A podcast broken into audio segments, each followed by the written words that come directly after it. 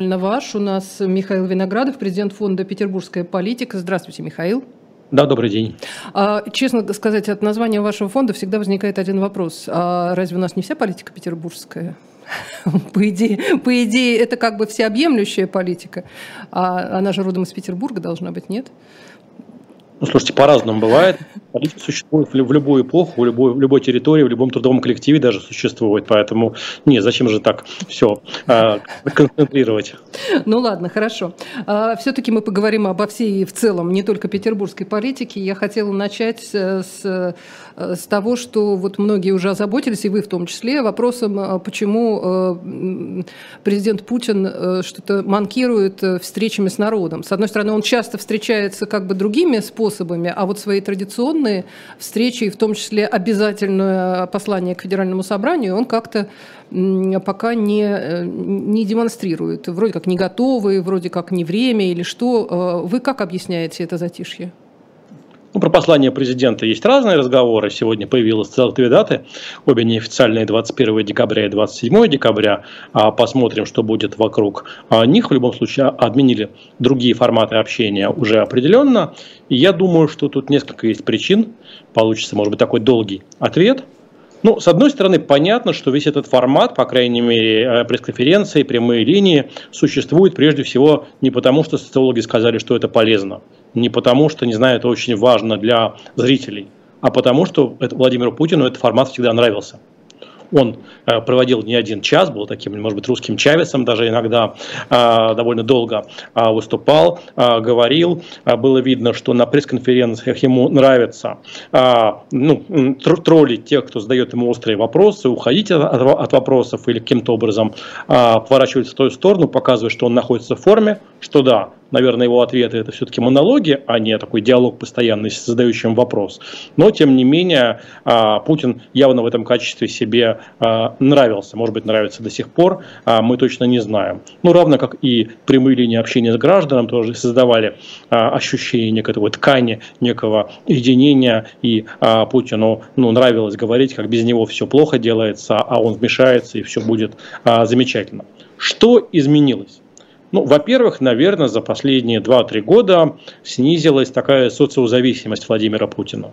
Мы видим, что и на фоне а, самоизоляции, пандемии все-таки а, круг общения его корректировался, для этого требовался, требовался целый ряд процедур. И вполне понятно, как, наверное, и все мы после, многие из нас а, после самоизоляции как-то из, изменился а, круг общения, изменилась интенсивность, стало больше а, онлайна, а, и в этом плане Владимир Путин не исключение. Мы не знаем, а, насколько он э, э, интернет и компьютера зависимый человек, наверное, не очень, но тем не менее такая потребность в постоянной офлайн коммуникации у него а, снизилась.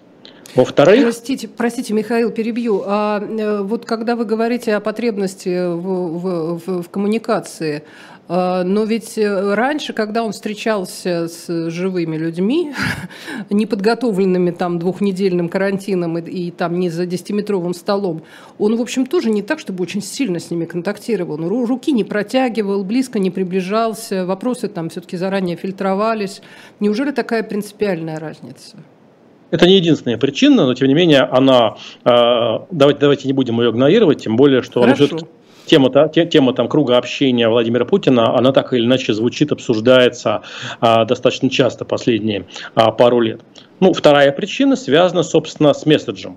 Ну, так или иначе, осень для а, российской власти, главное событие года, вооруженном конфликте с Украиной, она прошла скорее в минус потому что на фоне неких ожиданий, заявок, которые были, Россия берет инициативу, проводит референдум, объявляет мобилизацию, все-таки некая размытость результатов вот этой сентябрьской активности, она ощущается и ощущается довольно остро люди по-разному на это реагируют, но в общем мы видим, что с момента объявления мобилизации, разговоров о новых территориях, там Владимир Путин, в общем, а, снизил интенсивность своего комментирования в ежедневном таком текущем режиме а, происходящих событий, он их не игнорирует, но в общем тоже отступление из, из, из Херсона а, и другие там жесты доброй воли он почти не комментировал.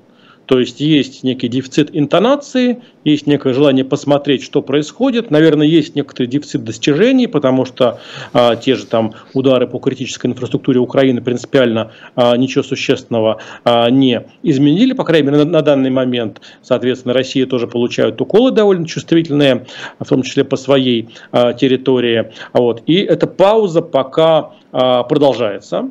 И более того, мы видим, что на фоне сверхинтенсивности событий этого года интенсивность реакции, реагирования действий российской власти была все-таки заметно ниже, а, чем интенсивность событий. То есть было два всплеска активности российской власти в феврале и в сентябре во время мобилизации, а все остальное время она э, существовала в таком мирном формате, на некоторой дистанции от текущей повестки, и в этом такой вакуум между текущей повесткой и действиями власти, возможно, является таким в ее представлении элементом природы власти, магии власти. Все-таки потребность оставить этот вакуум, она не не исчезла. Вполне естественно, что пауза, которая есть. Мы видим, что даже объявление военного положения принципиально ничего не, не, не изменило, в отличие от мобилизации. Естественно, вызывает подождите, вопрос. Подождите, военное положение в каком смысле? Вот это вот то, что по регионам, там у кого-то очень военное, у кого-то не совсем военное, у кого-то полувоенное, вы это имеете в виду? А, конечно. Ну, оно довольно быстро забылось на самом деле. Мы видим, что принципиально это почти а, ничего не изменило, в отличие от мобилизации. Вот. И, естественно, возникает вопрос.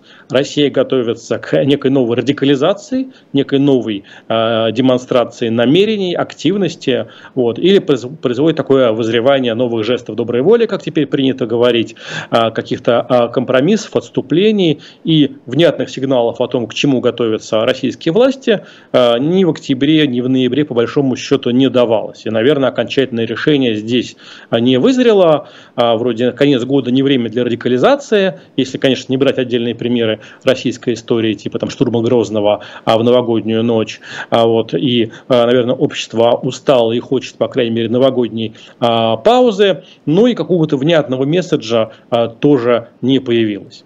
Третье да, так, да, да, да. Третье.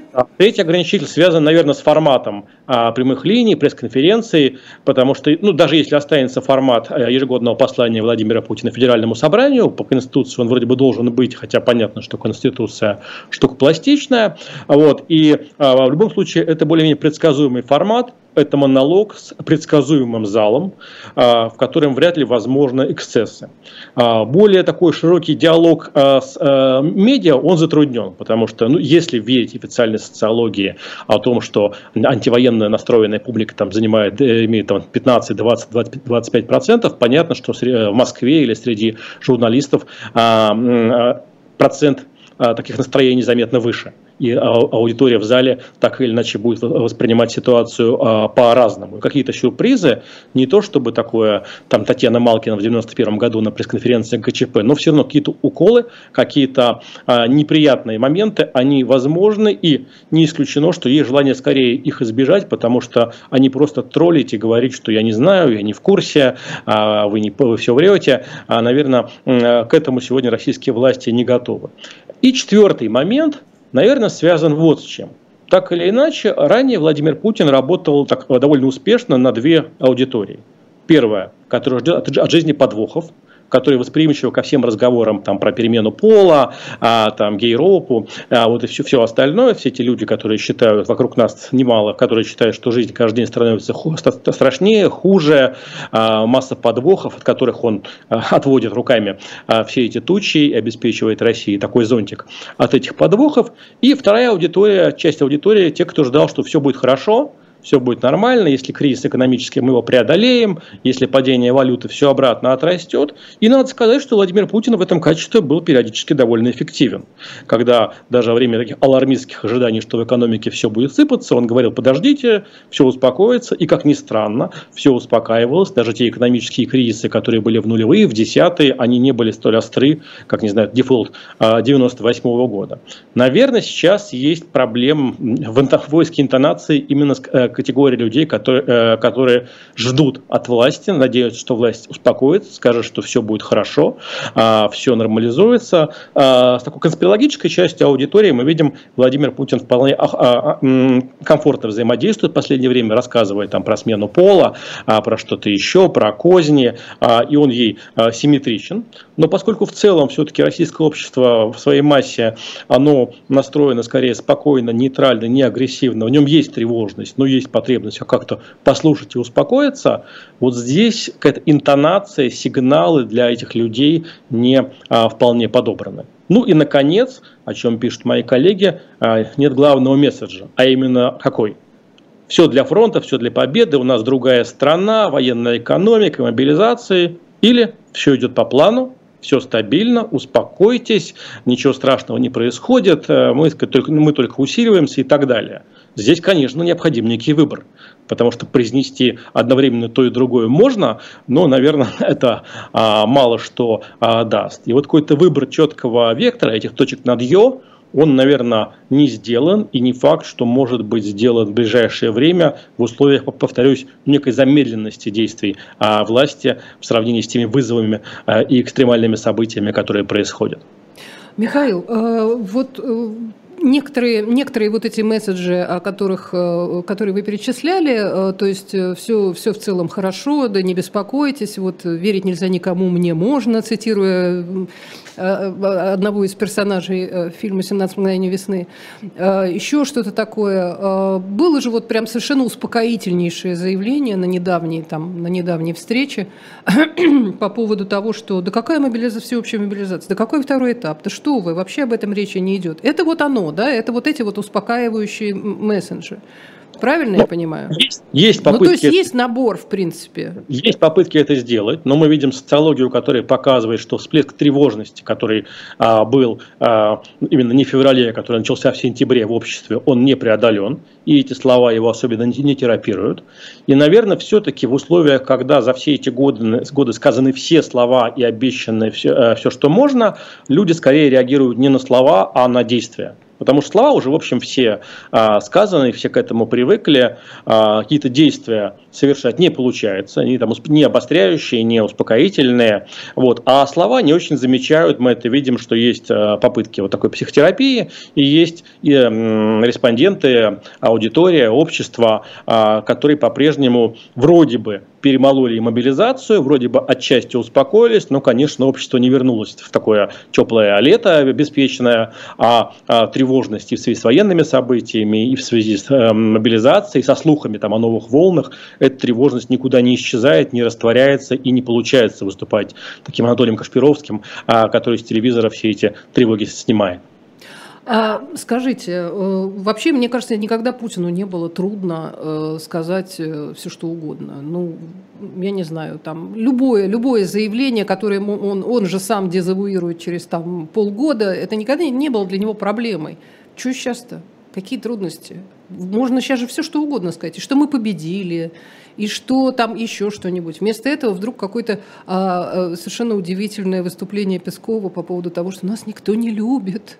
Нас все бросили, мы их ненавидим за это. А что это? Это какое-то как-то похоже на, как сказать, на некоторую нервозность и с той стороны. То есть не только общество в тревоге, но и с той стороны тоже как-то все не, не, не очень ясно. Ну, слушайте, ну, конечно, экстремальный год. Конечно, наверное, самый страшный год в истории ну, не, ныне живущего поколения в России, наверное, за последние лет 75. Конечно, довольно противоречивые итоги конечно, существует и растерянность, и тревожность, и нервозность, и такая мнительность, а это тоже присутствует. С другой стороны, и, и, и понятно, что нежелание брать на себя ответственность за плохое, это тоже вполне естественно для больш, большей части политиков, что в России, что в мире, а, поведения. А с другой стороны, нет четкого понимания, изменилась аудитория или нет. То есть вроде бы не было больших а, бунтов, вроде проглотили и а, военные действия, и мобилизацию, но какое-то такое объединение перед флагом, вокруг флага, о котором говорят там, социологи, ну, тоже не просматривается. Тоже люди скорее затаились, скорее настрой, когда бы на то, чтобы скорее все это закончилось. Кто-то кто считает, что скорее победили и не допускает для себя возможности непобедного исхода. Для кого-то не так чувствительно, чем закончится. Главное, чтобы как вернуться в прежнюю жизнь. Поэтому, естественно, важно не просто произносить те или иные фразы, но и смотреть, замерять, это работает как терапия, работает ли на создание ожиданий от власти, или люди просто там не включают телевизор, не запоминают, не пересказывают друг другу а это, эти заявления, поскольку ничего принципиального в их жизни и в их ожиданиях, в их настроении э, они не изменили. Пока, наверное, есть подозрение, что, наверное, люди менее восприимчивые а, и а, вроде смирились такую покорность некую продемонстрировали, но покорность не означает такой восторга и мобилизации а, моральной вокруг а, действующей власти. А, с другой стороны, э, мы видим э, непрекращающееся вот это вот движение репрессий по любому, практически по любому поводу. То есть вот все, что можно э, арестовать, обыскать, запугать, это все делается непрерывно. Здесь давление не спадает. А вряд ли это работает на снижение тревожности. А на что это должно работать? Ну, смотрите, я думаю, что здесь, как во время ковида, скорее есть элемент такого запугивания а, собственной, осторожности, э, собственной отмороженностью, а, реальной или мнимой. Но во время ковида, когда власть, власть э, решила пугать э, людей прежде всего тем, что да, мы отморозились и теперь будем вести себя экстремально, по факту далеко не, все, не во всех случаях власть себя экстремально и не было там а, тотальных облав а, на всех а, прохожих, но так или иначе и многие лоялисты, и многие критики, критики власти, они исходили из того, что да, они отморозились, они там, сошли с ума, да, а, и лучше с ними не связываться. Это вполне естественное человеческое поведение. Поэтому элемент такой презентации собственной экстремальности, собственного радикализма, радикализма, он в течение этого года а, происходит. В реальности понятно, что есть, какие, есть какие-то и репрессии, есть какие-то зоны свободные от репрессий, где-то а, а, окна возможности остаются, где-то то, что вчера было законным, сегодня прям совсем а, криминально. Но, в общем, это настрой, наверное, всех десятых годов, сигнал о том, что, ну, политика запрещена, да, что лучше, э, лучше ничего не писать там про политику, про историю, про религию, про гендеры, а потому про что... Про то, что я люблю своего папу. А, да, а вот, потому что, так сказать, э, неизвестно точно, что запрещено, но, в общем, лучше не это самое, лучше без самопрезентаций а, каких-то, вот, и этот сигнал а, дается. Снимает ли он в целом напряжение в обществе?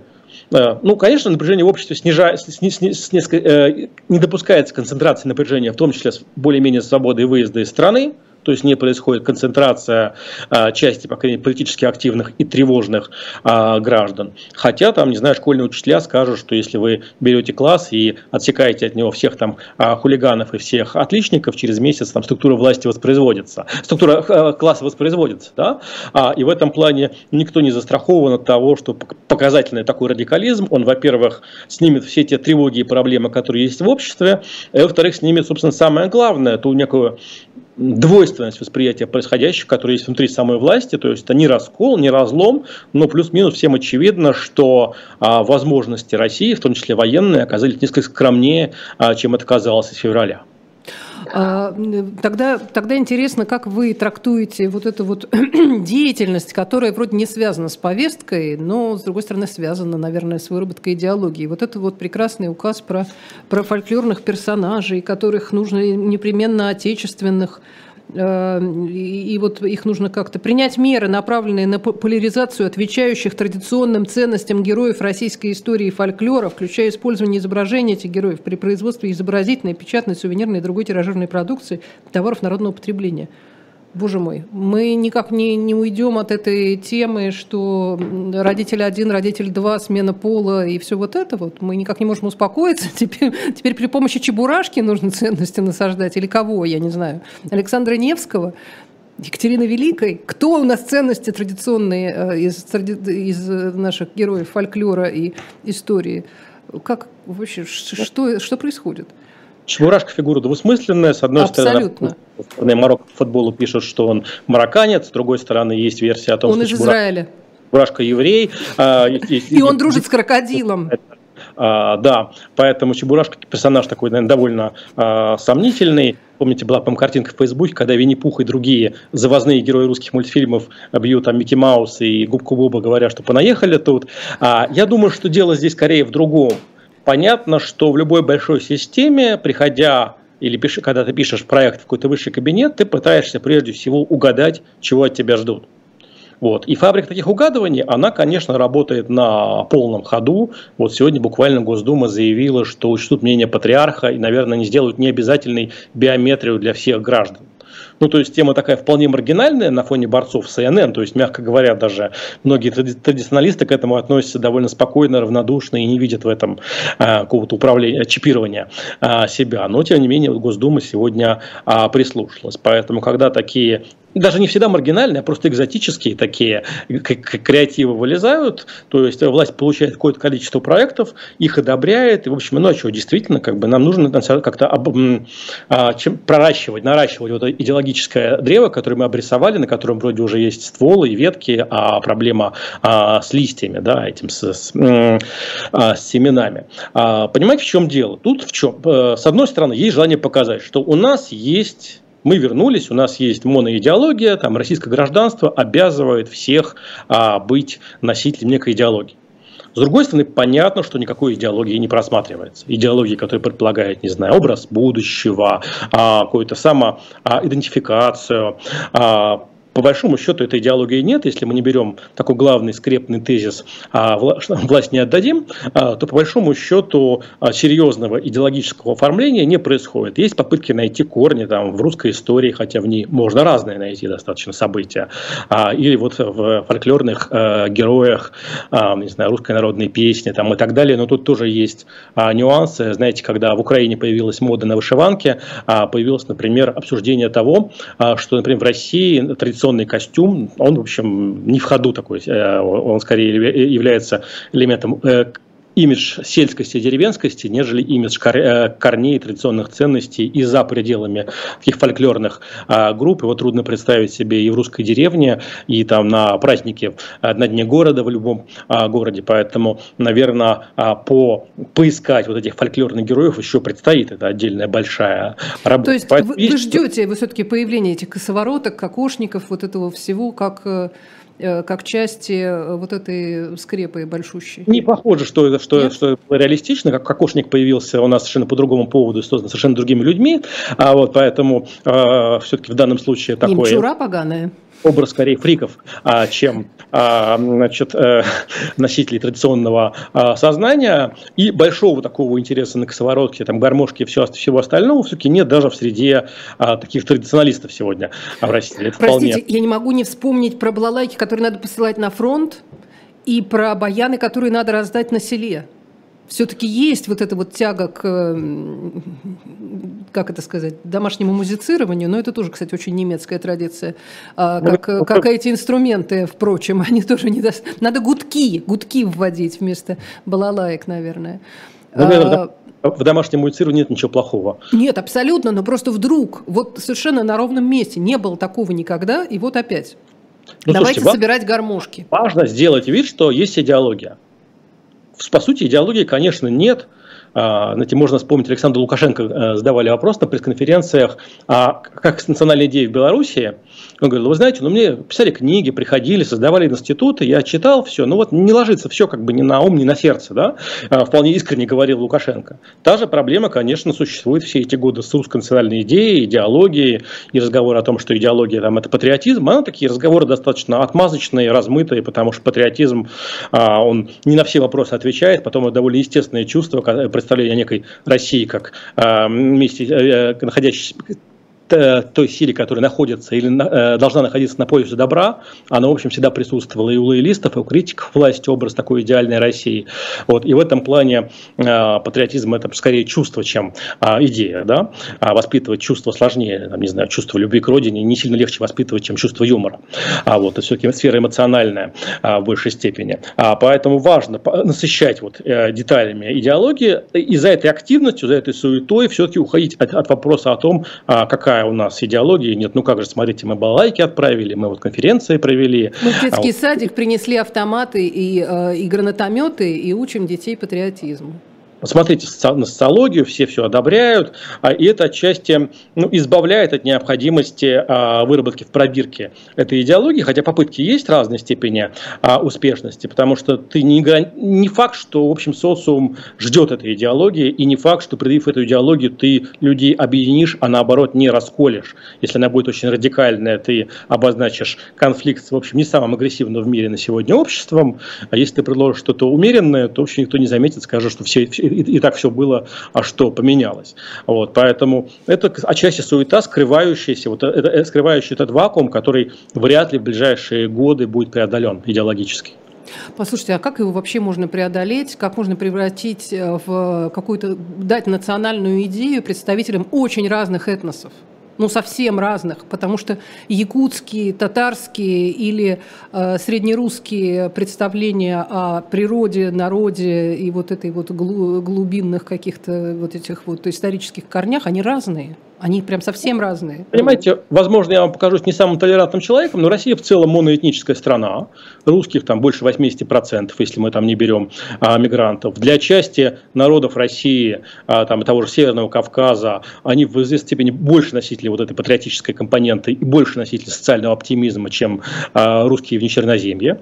Вот. И в этом плане сама по себе а, задача, ну, сама по себе ограниченная полиэтничность вроде бы не а, проблема. Ну, то есть, есть страны ну, с выраженной идеологией, для того же американца там э, патриотизм это не пустой звук, и это совершенно другая энергетика, а, и м, это что заметно в любом там, американском политическом сериале, даже самом а, ироничном. Но все-таки есть ощущение, что большого такого запроса на идеологию, которая бы объединила, и возможности объединить людей через идеологию, наверное, а, сегодня крайне ограничены, скорее всего, их нет. Поэтому а, а высшее руководство говорит, давайте давайте идеологию, давайте сделаем все при бабушке, да, есть желание показать, что мы все это создаем, но, в общем, а, конечно, в части контента и в части эмоций, ожиданий, которые контент вызывает, а, ну, остаются вопросы, остаются проблемы, но те мелочи, на которых сейчас сложно обращать внимание, когда а, такие экстремальные события происходят вокруг. Поэтому показ некий перформанс того, что тыл столь же един, как и фронт, он сегодня важен, он является частью некоторого шоу, которой, кстати говоря, верят и многие, э, с доверием относятся многие критики, многие там уехавшие из страны говорят, что да, русские, они все теперь за а, власть, за военные действия и так далее, хотя, наверное, а, ситуация в стране чуть более сложна, а, чем о ней принято думать.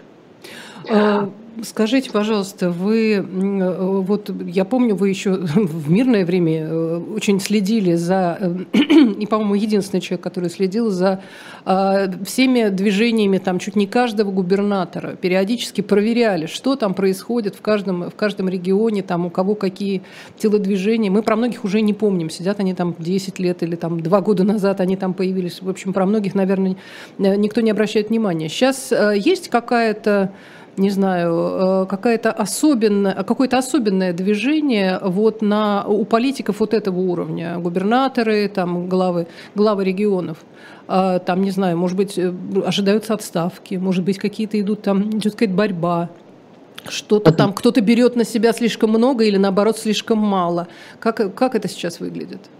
Спасибо за добрые слова. Все-таки отмечу, что есть коллеги мои, которые тоже занимаются регионами. А не Нет, будем... конечно, есть, да. Но просто а, у вас а, вот это вот любимый список, что делают губернаторы, я просто очень ценю это. Смотрите, ну, во-первых, конечно, губернаторы, как и вся, собственно, элита, находятся в некой такой двойственном положении – а, ну, они сделали ставку на существующую систему и в целом исходит из того, что система достаточно а, сильна, выживаема и есть смысл развивать карьеру. А вот, хотя понятно, что те э, проблемы, те сбои, те косяки, они видят и воспринимают по-разному. Там, да? Есть главы регионов, которые сделали ставку на такое идеологическое максимальное присоединение к военной тематике. Там Шумков в Кургане, Кожемяка в Приморском крае, Хабиров в Башкирии. А есть главы регионов, которые ведут себя довольно осторожно. Даже один из руководителей регионов после февраля в ежедневном посте перестал писать «доброе утро» и стал писать «здравствуйте». А вот, то есть э, каждый... Фрон, да. Ну, слушайте, не, не, не скажите, но тем не менее люди с разной степенью чувствительности и, и разной степенью там, политического чутья. А, например, главы приграничных регионов, там, части которых было отношение ироничное, вот, они вдруг ведут себя достаточно сообразно ситуации, не пытаются как-то а, увлекаться активизмом, радикализмом, а, в общем, ведут себя а, вполне соразмерно такой прифронтовой реальности, в которой они себя а, обнаружили. А, момент э, ну, второй. Были разговоры о том, что вот губернаторы получат суперполномочия в рамках мобилизации. И думаю, что эти разговоры были во многом надуманы как это было во время ковида, когда губернаторы скорее были публично ответственными за принятие ограничительных непопулярных решений, а понятно, что все решения спускал э, либо из Москвы, либо местное отделение Роспотребнадзора э, спускались. Точно так же сегодня губернаторам не подчинены ни военкоматы, ни э, правоохранители, ни спецслужбы. Есть попытка как бы взаимодействовать и быть в диалоге во время мобилизации, но в любом случае понятно, что э, какой-то такой э, рефедерализации или стремление э, к а, усилению политического влияния губернаторов на сегодня не а, происходит. Есть, понятное дело, губернатор, срок полномочий, завершая, который завершается в следующем году. А, и, в общем, сейчас не до них. Мы видим, что осенью никого не поменяли. Вот. Но все равно есть точки, где придется принимать решения. Там, прежде всего, это Хакасия, где а, глава региона представитель КПРФ. И не очень понятно, а, как, как его сносить административно или выдвинув против него единоросса на выборах и кто победит. Есть привлекательные территории, типа там Якутии или Красноярского края, вокруг которых неизбежна а, борьба. Есть выборы мэра Москвы, которые тоже надо определиться с драматургией, а, потому что они более разные в нашей памяти. Москва город а, капризный, с другой стороны подверженный некой циклам активности, наоборот, такой апатии и разочарования в собственных силах, ощущение бессилия, которые возникают у критиков власти. То есть, наверное, потихоньку подготовка к сезону следующего года идет, при том, что никто не дал внятного сигнала о том, будут выборы и дальше, либо либо нас ждет какая-то э, их, их отмена, коррекция в условиях военного положения и того, что, в общем, особенно не до выборов и э, вообще не время сейчас э, брос, отдавать все на волю слепого электорального жребия, э, такие деликатные э, вопросы. Поэтому, наверное, в этом плане главы регионов получили возможность где-то ослабить своих оппонентов. Мы даже видим по пространству российского телеграмма, где сократилось число телеграм-каналов э, с такой а, э, нейтральной или оппозиционной оценкой происходящего в регионе, хотя, казалось бы, э, это несложно создать анонимный телеграм-канал, э, ты можешь с любой точки мира его создавать, но там элементы зачистки медийного поля происходят даже э, в телеграме. Вот. Но в целом, конечно же, регионы следят за, за общей ситуацией, и как и значительная часть истеблишмента не чувствуют себя decision-мейкерами, не чувствуют себя лицами, принимающими а, решения, имеют разные ожидания относительно того, что будет с экономикой. Кто-то из глав регионов прошел экстремальный опыт начала 90-х, и так или иначе ждут чего-то похожего, там, распада, развала, деструкции или серьезного ослабления. регионы очень разные экономически в этом смысле, конечно. Ну, даже, даже, даже не регионы, а главы регионов. Многое зависит не, даже не от взглядов, там, да, а от опыта человека. Все провоцируем, проецируем а, тот опыт, с которым мы сталкивались. Кто-то видел события экстремальные там, начала 90-х годов в Москве или Петербурге, а кто-то был а, там, в провинции, на периферии, их в меньшей степени коснулась, по крайней мере, политическая турбулентность. Вот, поэтому в этом плане главы региона по-прежнему остаются довольно разными, хотя, казалось бы, для многих они на одно лицо. А, это Михаил Виноградов. Мы здесь сделаем небольшую паузу на рекламу, и у меня еще потом будет для вас несколько слов. Живой гвоздь остается в Москве и ежедневно освещает для вас новостную повестку. Мы собираем для вас самые яркие мнения политологов, экономистов и деятелей искусства, чтобы вы всегда могли увидеть ситуацию в мире с разных сторон. Поддержите нас в это непростое время, чтобы мы могли развиваться и дальше. Как это сделать? Переходите по ссылке под трансляцией или воспользуйтесь QR-кодом, чтобы оставить свой донат это значительно либористичнее, чем у либористов, либеральнее, чем у либералов, коммунистичнее, чем у коммунистов. То есть я не знаю, сколько людей выехало, но я знаю, сколько они вывезли. Вообще это очень неприятно смотреть. Через 200 лет все будет то же самое, а через год может все поменяться. Это цифра, на которую не сбалансировать бюджет не удавалось, в общем, пока еще никому. В этой цитате нет ничего страшного, кроме того, что это все вранье. Я понимаю, что красивая молодая девушка стесняется читать, что прямо написано в вопросе. Я даже тоже стесняюсь читать, что там написано, но я перескажу подробнее. Каждую неделю мы будем выходить в эфир 20 часов по Москве, 18 часов по Лондону. Мы снова с вами. Я хочу еще при, при, как это, прильнуть к рекламному блоку и обратить ваше внимание на shop.diletant.media, а, потому что там сейчас в, в хитах, что называется, стоят замечательные, красивые, дорогие книги, которые, как считает в том числе э, Алексей Венедиктов, признанный иностранным агентом, а, считает, что это прекрасный подарок. Действительно, книга отличный подарок. А, там и Черчилль, про которого я в одной из передач уже отдельно кон- конкретно рассказывала, книга Черчилля, да, Нобелевского лауреата по литературе. А еще масса всевозможных и отечественных, и зарубежных, и авторов, и книг об этих людях. Так что заходите, гости дорогие, и все, что вы будете приобретать на дилетанте, там, а, во-первых, с доставкой, во-вторых, всегда можно попросить какой-нибудь чей-нибудь автограф или печать. Так что а, ну и при этом некоторая копеечка придет непосредственно на живой э, гвоздь, за что вам отдельное спасибо. Мы возвращаемся к нашему разговору. Прошу прощения за хрип. А, Михаил Виноградов э, у нас, э, у нас сегодня в гостях, и мы с вами уже обсудили, так сказать, большую власть, власть поменьше, а теперь я хочу э, поговорить о том, что происходит э, в партийной жизни, потому что вы сами сказали да, в начале нашего эфира, что э, политика, она есть, есть всегда, и вот мы как, как будто бы уже забыли, у нас уже остались там в Думе какие-то только персонажи там, или в Сенате, в смысле в, в Совете Федерации там какой-нибудь Клишес выходит и что-то там такое объясняет про то, что главный у нас, главный закон у нас президент. А, и э, мы забыли совсем, что там есть действительно партии. Вот вы сейчас, говоря о губернаторах, упоминали, там, кто от КПРФ, а вот надо ли против него ставить Единую Россию. Казалось бы, это уже не актуально. Все последние месяцы у нас вроде как единые э, все вот эти вот политики. Они вроде как будто все из одной партии. Но нет. Что происходит? Происходит партийная борьба? Даже не знаю, как начать говорить об этой теме, чтобы слушатели не переключились.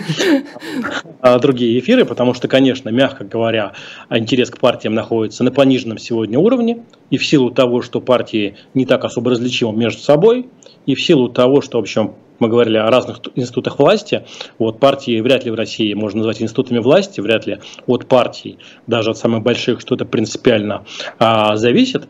Конечно, партиям важно напоминать о себе, актуализировать, показывать, что а, мы есть, нас не забыли, впереди так или иначе там и президентские выборы, и надо как-то а, себя актуализировать и напоминать а, власти о том, что мы, может быть, чем-то быть, вдруг, может быть, полезны.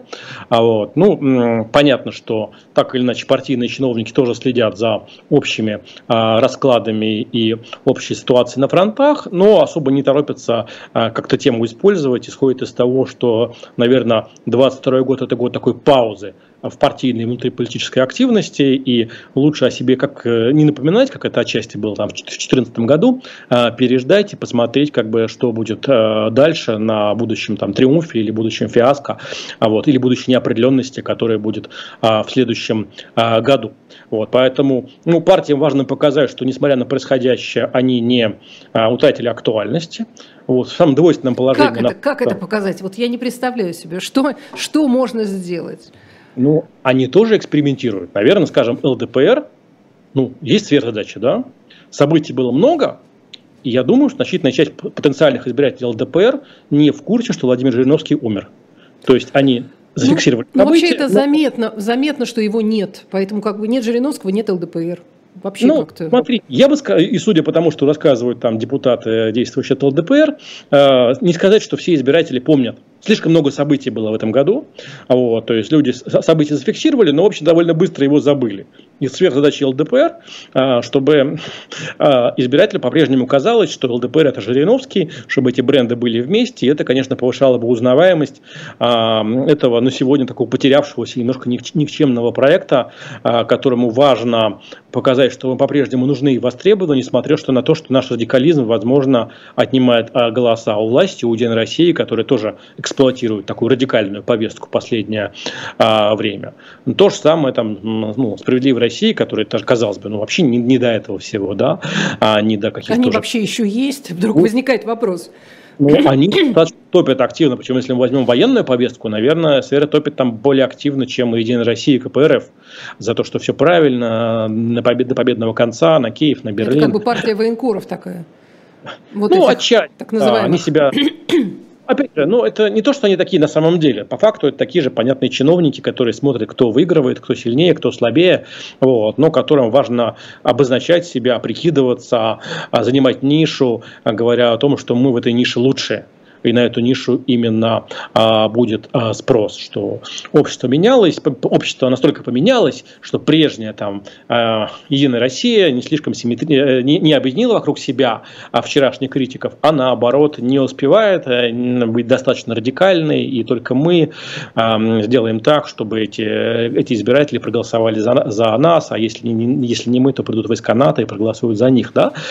В этом плане э, партии себя пытаются актуализировать. С другой стороны, естественно, партиям периодически приходят какие-то поручения сверху. Иногда внести какой-нибудь законопроект, а иногда а, о чем-то таком более деликатном. Вот, не знаю, вчера обсуждалась тема, тоже не самая, наверное, важная тема года, приход Виктора Бута а, в партию ЛДПР, угу начали строить массу предположений. Наверное, прежде всего смысл этого шага – это такая ну, политическая натурализация Виктора Бута некое нахождение. Ты наш, ты наш, закричали декабристы Пушкину.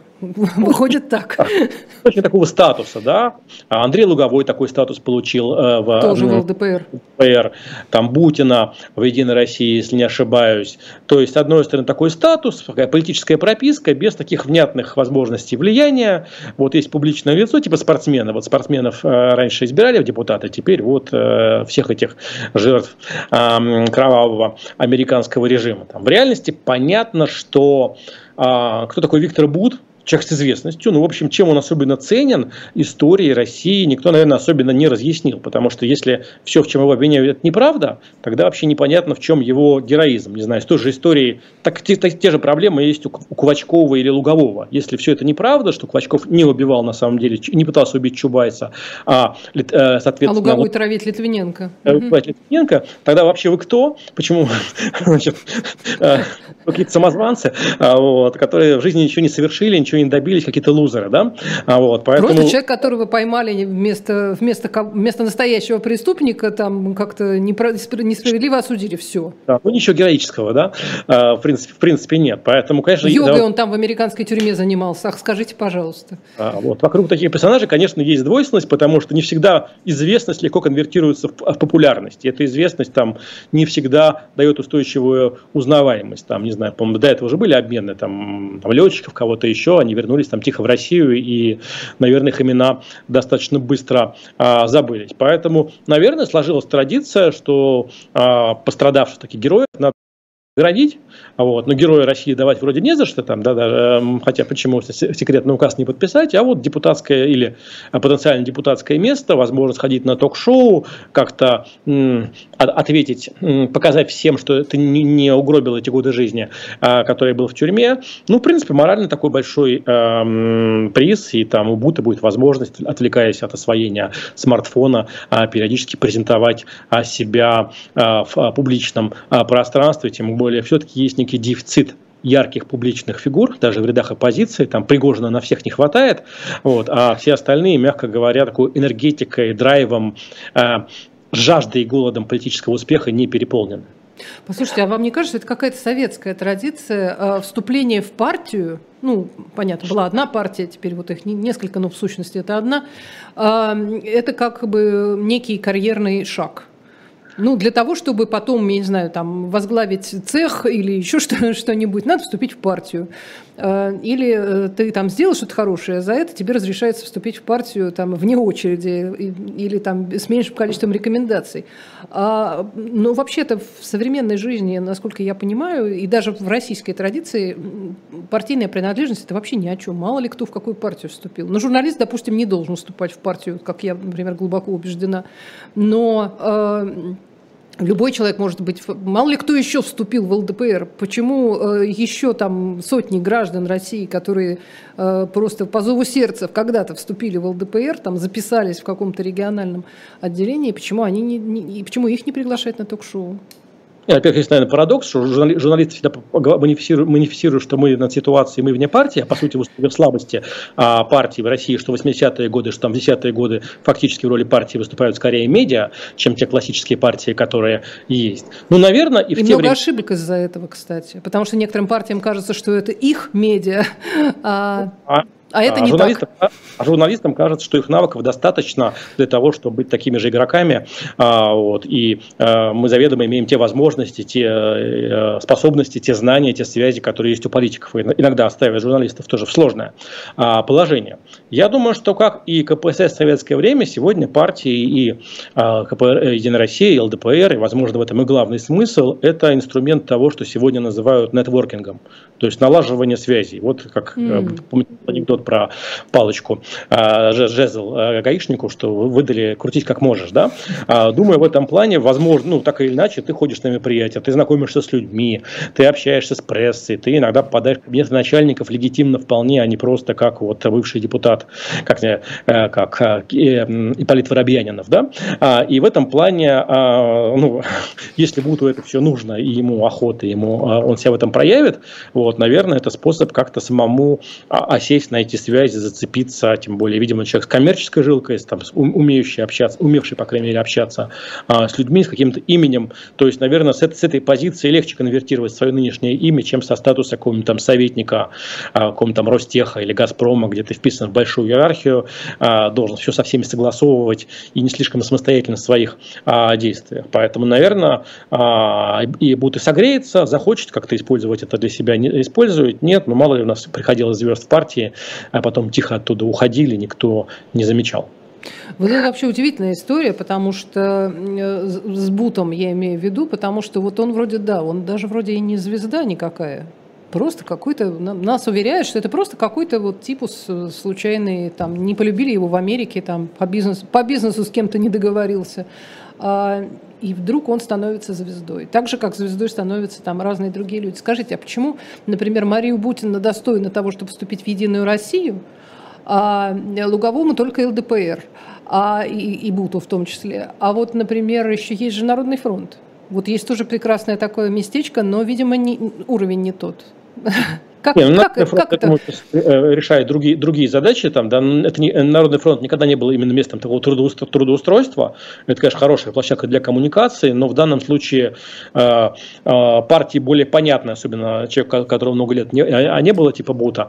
Наверное, э, партии, все-таки, которые, которые были еще в его прошлой десмартфонной реальности, э, наверное, штука э, более э, понятна. В этом плане, ну, э, в принципе, ЛДПР не жалко. Я бы даже сказал, что Луговой, э, Глому спокойнее за этот мандат в ЛДПР, уже не один созыв, там в Единой России все равно периодически там списки, не знаю, Шойгу, списки Грызлова, списки там Собянина, кого-то еще, а тут э, все более централизован, квота, место, место в проходном, а, проходной обещано, и в общем оно э, переподтверждается даже более легко, чем это было бы в Единой России.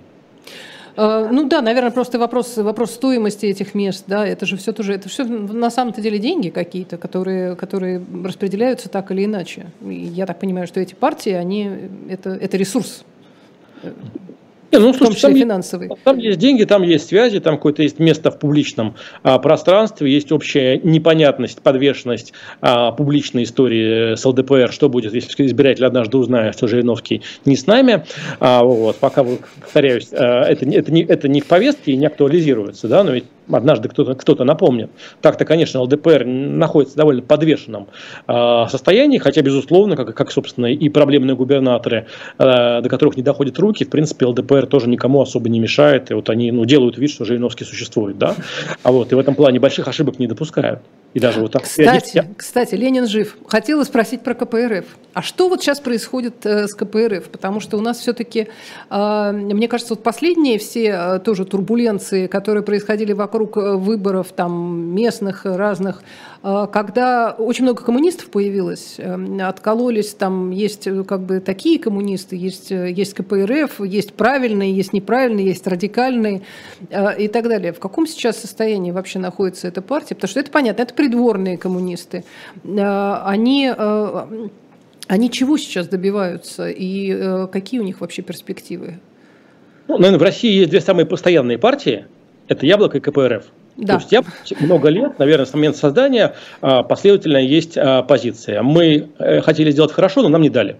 А, вот. И с, этой, с, этой, с этим месседжем они, в принципе, 30 лет существуют на политической арене, иногда занимая политическую позицию, иногда сливаясь, сливая ее как-то там, да, или участвуя в альянсах анти-навальновских, всякое случалось. КПРФ, я думаю, с 96 -го года, с момента выборов президента России, сформулировала себе четкую цель – быть партией номер два и твердо быть на втором месте, никого не подпуская близко к нему. И в этом качестве партия достаточно успешна. Когда она сама опасно приближалась к первому месту, она вовремя объясняла себе, что это ни к чему, а, вот, не, сам, не самое комфортное а, положение. Вот, и я думаю, что, хотя понятно, там сегодня рейтинги КПРФ и вот этой призраков ЛДПР и справедливой России, они сегодня соизмеримы, но все равно, наверное, КПРФ остается такой более узнаваемой. Да, она присоединилась, как и все остальные, к такой а, экстремальной повестке 22 года, но, в общем, общем, все равно понимают, что надеется, что в случае любого разлома, любого какого-то турбулентности, а, она станет главным бенефициаром там, той возможной волны разочарования, а, которая гипотетически может наступить, а может нет в случае очередной волны непростых решений а, на фронтах. И думаю, что КПРФ из этого исходит, и особо лишне, избыточно о себе не напоминает, там, да, а, вот, исходя из того, что вот 22 год пройдет, мы сейчас пересидим, переждем, а дальше, возможно, счастье посыпется на нас само. То есть вот опять возникнут вот эти люди, которые будут говорить о правах трудящихся, трудовой люд, э, вот этот вот э, должен там что-то получить, и вот это все. А, а как вам кажется, они имеют основания так думать? Ну, Геннадий Андреевич Зюганов, понятно, он, э, он уже как бы э, никуда не денется, пока, пока, пока он там. Но с Жириновским получилось вот даже, даже, даже лучше, мне кажется. Он как бы умер, но и как бы не умер. Может быть, и с Зюгановым так будет. Но в целом, на что можно рассчитывать, э, если ну, просто вымирают эти поколения, которые еще помнят, для чего надо было вступать в КПСС там, и так далее? Про права трудящихся уже, по-моему, тоже давно уже забыли говорить уже как-то мир изменился, они все еще считают, что они потом какие-то бонусы с этого получат. За счет чего? Ну, я с вами не совсем соглашусь. Все-таки возрастной избиратель, голосовавший за КПРФ, это скорее феномен 90-х, начала нулевых. Там, в нулевые, десятые возрастной избиратель голосовал скорее за Единую Россию. Собственно, там пенсионеры, бюджетники, женщины были в большей степени, а, сказать, а, селяне, основой голосования за а, Единую Россию. А избиратель коммунистов молодел, у них хорошие цифры были в городах, крупных, в том числе и в Москве. А, там часто лучше, чем в 90-е годы, где когда, и вот эта роль, роль партии, которая может сделать больнее всех действующей власти, да, легаль, легаль, легальной силы, если а, интерес к политике людей возобновится и ожидание к политике, возможности, как предложение будет ограничено, то КПРФ, наверное, останется на поле как вот самая мощная сила, с помощью которой можно сделать власти больнее, чем проголосовав за, не знаю, там, партию коммунистов России там, или пенсионеров.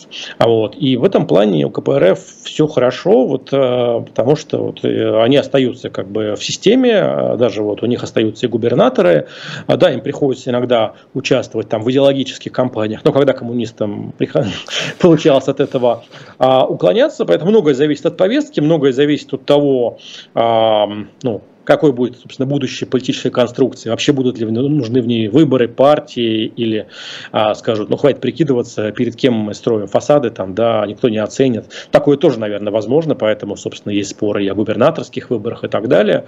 Но в этом плане, конечно, партии хотели бы, чтобы выборы остались какие-то, и они получали, ну, сидели, сидели, сидели за столом, а, чувствовали себя частью правящей коалиции, но без особой ответственности, обязательств, всегда имея возможность отойти в сторону и говорить, мы предупреждаем, ждали, вот мы говорили, вот а, нас будут предавать, а, людей будут зажимать, забросят, забросят село. Мы единственные, кто не молчали весь этот тяжелый страшный год. Угу. Ну, возможно, возможно, кто-то и поверит в это, но э, сейчас я себе с трудом представляю. Хотя, в общем, всему можно, всему можно научиться верить. Просто сейчас рассуждать о том, что кто-то носит, несет левые идеи, кто-то там центристские, а кто-то правые, мне кажется, уже не приходится. Да? У нас уже, я, уже давно вам, не так все. Я вам эту структуру особо и не навязывал. Нет, я не говорю, что вы навязываете, я просто говорю о том, что ну, и, изначально, как ну, вот, что может привлекать молодежь в, в коммунистической партии? Левые идеи, да, ну нормально вроде бы. Ну какие там левые идеи? Нет, Люди идут за предложением, там, да, не сказать, что какие-то конкретные идеи, будь то, не знаю, там, социал-демократия или экология, они сами по себе уж так а, сильны. Люди все-таки ждут, что политика, политика в этом есть элемент шоу. А вот, люди идут за персонами, не только в российской а, политике. Вот, поэтому либо э, рационально действительно хотят сделать власти больно, или хотят объединиться вокруг власти, показать, что вот во время там у нас народная война, все дела, а, вот, такой рациональный настрой тоже может а, существовать. А, вот, поэтому Поэтому рациональное объединение вокруг КПРФ по-прежнему э, возможно, хотя не сказать, что там 22 год для оппозиционной борьбы КПРФ был таким уж героическим. И таким уж оппозиционным, честно сказать. А, э, скажите, а не возникает ощущение, что э, все-таки в какой-то момент придется уже экономить вот на этих э, аксессуарах? Вот вы говорили про то, что от выборов, возможно, придется отказаться в какой-то момент. Но ведь тогда, может быть, придется и от парламента отказаться в какой-то момент. Чушь. От Конституции практически отказались, как от основного закона. А, дело-то за малым. И какие финансовые, сразу же, какая экономия и вообще и времени, и сил. А, как вы думаете, такие варианты возможны? Ну, зависит от того, с какой, с какой точки зрения рассуждать. Если я считаю, что у нас есть 450 мест депутатов Госдумы, там, да, там, под 200 сенаторов. А, и а, на эти позиции можно ставить людей, которые ищут статуса, ищут место, место в полити, политике. В противном случае будут создавать давление, пытаться стать губернаторами, министрами, там, зам, замминистрами и так далее. А это же такое все-таки, ну, как, как в случае Бута или а, там, а, Путина и Лугового, а, источник статуса. И в этом плане зачем жертвовать таким большим количеством статусов, а, когда массу людей можно ну, не хочется говорить слово коррумпировать, но мотивировать а, получение подобных статусов а, в обмен там, на что-то еще. А, поэтому я думаю, что в публичной политике, хотя это досадные какие-то расходы и процедуры, иногда даже надо делать вид, что ты ведь перед ними отчитываешься, но а, все-таки есть и много с точки зрения аппаратной жизни вполне прагматических преимуществ, потому что раздача статусов это все-таки довольно важный а, инструмент а, воздействия, управления манипуляции а, активными или претендующими на что-то людьми. Угу. Ну, вообще, да, действительно, я вспоминаю даже в пионерской организации, ведь важно было там вот этот председатель совета отряда, вот этот председатель друж... совета дружины, вот это там еще какой-то. Это статусные пионеры, это же действительно как-то удобно, и они гораздо лучше управляются. Это, ну, это... Человек, человек уже свойственно себя создавать иерархию, там, да, будь то да. школьный класс, не знаю, тюремная камера, что-то еще. Зачем, э, зачем э, ну, надо логично пользоваться с точки зрения управления вот этой способностью, потребностью человека, эту иерархию воссоздавать, она все-таки существует существует, пусть не у каждого из нас, но достаточно распространена. Вот. Зачем же вот э, такую замечательную иерархическую структуру рушить ради какой-то напускной показной экономии? Скажите, вот этот почти уже год, э, как вам кажется, что изменил в позиции, ну, скажем так, Э, не первых лиц, а вторых в стране. Министр обороны, вот про него сейчас начинают говорить, э, что что-то прям совсем, совсем как-то печально, слили, забыли про него, и вообще у него ужасные перспективы. А не совсем понятно с министром иностранных дел тоже. Он все еще отвечает запросу власти на его функции. А будут ли какие-то перемены, как вам кажется?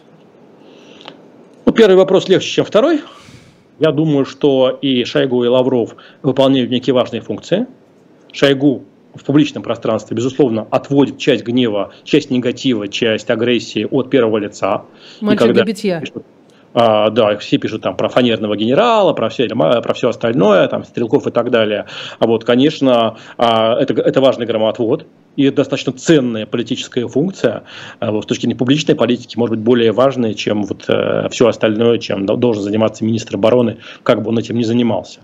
Сергею Лаврову удавалось все эти годы маскировать э, главную интригу российской внешней политики, а это такая размытость или отсутствие целей внешней политики. А, вот, и, и, когда, и всегда он всегда говорил, что у нас есть цели, у нас есть интересы, их нельзя ущемлять, но на все разговоры о том, в чем именно цели и интересы, он говорил, что вот все написано в концепции внешней политики России. Вот, если кто было залезть и почитать, было видно, что ничего там не написано. Вот, и вот некое создание ожидания активности, предъявление активности э, как замещение достижения результатов, это то, в чем Лавров был достаточно удачен э, в той политической реальности, которая была. Конечно, сложно ожидать какого-то достижения результатов, потому что в идеале сверхзадача МИДа и внешней политики, цель, сверхцель, это не быть целью всех остальных стран мира. Да? С этим, наверное, не заладилось. А, и а, тот масштаб, ту, ту, ту солидарность, а, которую Россия почувствовала на себе негативную, она, конечно, стала а, сюрпризом. Но все равно это узнаваемые персоны, которых всегда, в случае чего можно садить с корабля, пока время такое не настало, поэтому не факт, что нужно торопиться. А есть какие-то персоны, которые, как вам кажется, уже висят на последней ниточке? Или все как-то стабильненько? Да самых слабых-то не принято убирать. Слушайте, у нас есть э, фигуры, губернаторы, там, полпреды. Наоборот, много... тех, кто как-то а. может выглядеть слишком сильным. Собянин какой-нибудь, простите. Ну, понимаете, непонятно же, как, как, как, как оно будет дальше. Там, да? мы, мы же не, никто не знает, там, э, следующее усиление получают те, кто был максимально внешне активен в э, идеологической мобилизации, или наоборот, те, кто стоял немножечко в стороне, э, даже, собственно, просто покашливая, не а, а в сторонке. И та, и другая стратегия карьерная и политическая имеет право на жизнь. Но это такой тотализатор, как вот на чемпионате мира по футболу. Э, мы, наверное, на этом должны будем закончить, э, закончить нашу программу, потому что, как, как ни странно, время уже пролетело. Спасибо большое. Э, Михаил Виноградов был у нас в гостях, президент фонда «Петербургская политика». Меня зовут Ольга Журавлева. Ну, я надеюсь, что мы еще не раз и неоднократно еще посмотрим на все вот эти вот изменения, движения вот этих удивительных существ, в российской политике. И э, будем опять рады видеть вас на канале «Живой гвоздь». Спасибо, Михаил. Всего доброго.